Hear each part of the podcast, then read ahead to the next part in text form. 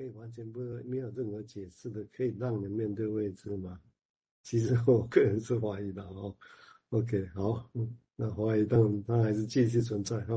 好，我们现在请小红谈谈他的想法，谢谢。好，我这边有两个想法哈。第一个就是说，我觉得这边讲的是在军队里面的自杀哈。我觉得自杀这个行为本来就，我相信大家都知道这是很复杂的议题了哈。但，嗯，就是我觉得第一个复杂就是这个是跟我呃自我保存本能完全相违背的一个状态哈。那顺着这上一段跟这一段来哈，我觉得感觉比较像是说，它真的是导因于就是，嗯，婴儿式的依赖的显露哈，本来应该在最核心的，那因为到了军中之后，那这一层就显露出来了哈，然后因此它就出现了这个，嗯，我们把它叫防卫哈，就像刚才建伟医师说的哈，就是变成一种行动式的防卫。那另外第二个就是沟通了，刚刚建佑医师说，就是。嗯，我们在课题使用里面看的，就是说我们在摧毁课题的过程当中，其实重要的是，嗯，那个真实课题看待摧毁的方式哦。然后如果他，嗯，可以承受的话，他就会像是一个沟通。这让我想到，就之前在读那个投射性认同的概念一样哦，就是投射性认同虽然是比较早期的防卫机转，但它其实当中正是因，就是有人认为它是有良性的部分在里面的哦。那个良性的部分就是是一种。就是沟通的目的。好，以上。嗯，那个简略的说法就是说，克莱因把投射认同认为是投射坏的出去，然后认同啊，你就是坏。但是后来比用修正说，好坏都会丢出去，那所以你去看对方有好有坏，那他所以他才会进一步说，卢守宏提到的，哦，不是只有一直往外丢，而是好坏都丢，其实是有沟通的意涵在这里头。那这个当然跟后来维尼口发展出所谓的 delinquent 二者三然后为灰行行为也有一个沟通传递希望哦，这这是后面慢慢大家转型哈，整个一个一个概概念的一个演变。好，我们接下来请建佑再谈谈他的想法，谢谢。对啊，就那那个投射认同这件事真的套用到维尼卡那个课题使用这边刚好可以讲讲起来，就是如果呃。课题哦，他他看待这个投射出来的坏东西，也就是坏了的话，那他就没有沟通的存在了，就没有办法沟通。那课题就就如同被拉进那个幻想之中了。可是它存在在那里，即使被摧毁了、打击了、攻击了，但它仍然可以想是怎么回事哦。那那就意义出出现了。那其实就如同菲菲他这篇文章也很努力哦，想要去去。扭转大家对于战争精神官能症的看法，就一一般来说就是哦，因为战争很危险，那所以我们为了要活下来，所以我要逃回家。但是反他他说相反的事情不是这样子的，是战争这个东西，它似乎勾起了或者是改变了这个原本就的精神官能症，它它处在一个平衡的状态。但是这个战争发生了，使得原本不想被看见的没有被看见，被看见了。好，所以他继续谈这个分离焦虑哦，呃，跟分离焦虑有关的反家冲动，在了解婴儿式依赖的心理学方面是特别重要的，因为它让我们注意到，在这个这个独特状态下的心理过程，这个过程就是认同，在此过程中，个体无法与所依赖的人分化，因此在情感上会自发的去认同这个人。想象婴儿出生前的心理状态，我们会发现有个特征是绝对的原初认同。婴儿完全没有想要与母亲分化，母体、母体、母亲就是他的环境，也是他所有的经验世界。因此，孩童时期情感关系中特有的认同过程，乃代表出生前的情感态度，延续至子宫外的生活。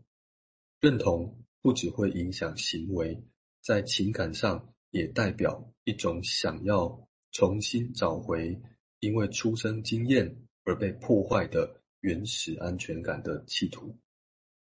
而既然出生也代表小孩子首次与母亲的分离经验，出生焦虑势必就为日后所有的分离焦虑的的的状况成为它一个原型。果真如此，就不难理解为何分离焦虑总是带有出生创伤的痕迹，并且出生后任何会引起分离焦虑的经验，多少都有原始出生创伤的情绪意义。这些经验将永存于内心深处，且在某些状况下会被活化。有种常见的梦魇可作为这些现象的一个例子，就是梦见在一条一条地下通道中，做梦者觉得动弹不得，而且在极度的焦虑中醒来，或者说由高处跌落，这种更常见的梦魇也有类似的意义。呃，在我的经验中，这大概是精神官能症士兵最常有的梦魇。这些思考让我们引发战争精神官能症的创伤经验的现象有了新的看法。我们可以发现，这些经验不仅与出生创伤有相同的作用，而且它也真的诱发了内心深处埋藏的出生创伤。这也让我们更深入的了解，为何这些创伤经验都会造成急性的分离焦虑。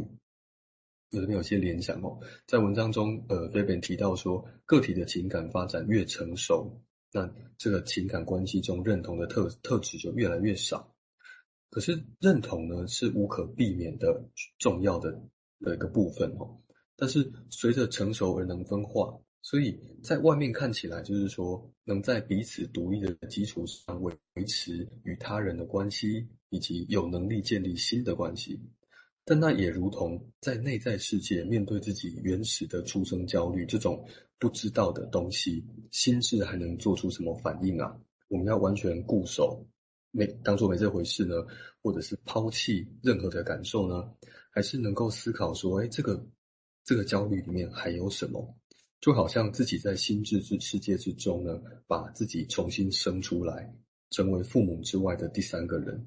也就是说，呃我可以像爸爸，或我可以像妈妈，但是这些只是我的一部分，而不是我。这或许就是一个慢慢的到后来，已经越来越少去认同其他人了，而是能够分化的一种一种例子说明。那这也显示在文中对于纪律的遵守的状态。那这边纪纪律遵守，他是这样说：他说这些个案呢，在军中哦，无法在组织架构中使自己成为一个独立的人，他没有办法服从团体的目标，然后同时又保持独立性，他也无法跟完团体维持稳定的情感连接，同时又能够跟他保持分化。所以有一个方面，这些依赖的个体呢，通常也很难在认同的基础上。跟军队建立或维持稳定的关系，要么就是完全的认同了，要么就是逃离这个认同，然后就当一个好像呃，在这个组织架构之外的人，他他因为他无法真的在里面，然后不被吞掉。好，我先停在这里。谢谢哈。我想这个地方，如果我们把温尼弗的概念结合这个看的话，那个比较后面的话。其实就是一个客体在的时候，人还能够独立，但是他讲的其实不止这个，他人除了独立之外，还要有一种是关切他人的能力。这样讲，这是一起，但这前提都是有一个所谓的客体在内心或在外在的存在，啊，就自己独立，但是同时也是有成全他人、关切他人的能力的。那这其实是一体的两面。哦，所以这个地方这个东西的理解，可以刚刚提到的，就是为什么他会他会主张说这个东西，其实这样的一个人，当他只有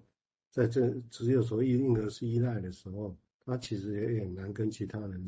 哦之间有一个有一个好的互动，然后让自己可以去 survive 下来。哦，我想这是这是刚刚的一个补充了哈。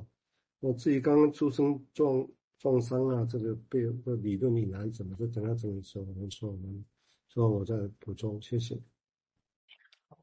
那我这边有两个，就是算分享好了。哦第一个就是，嗯，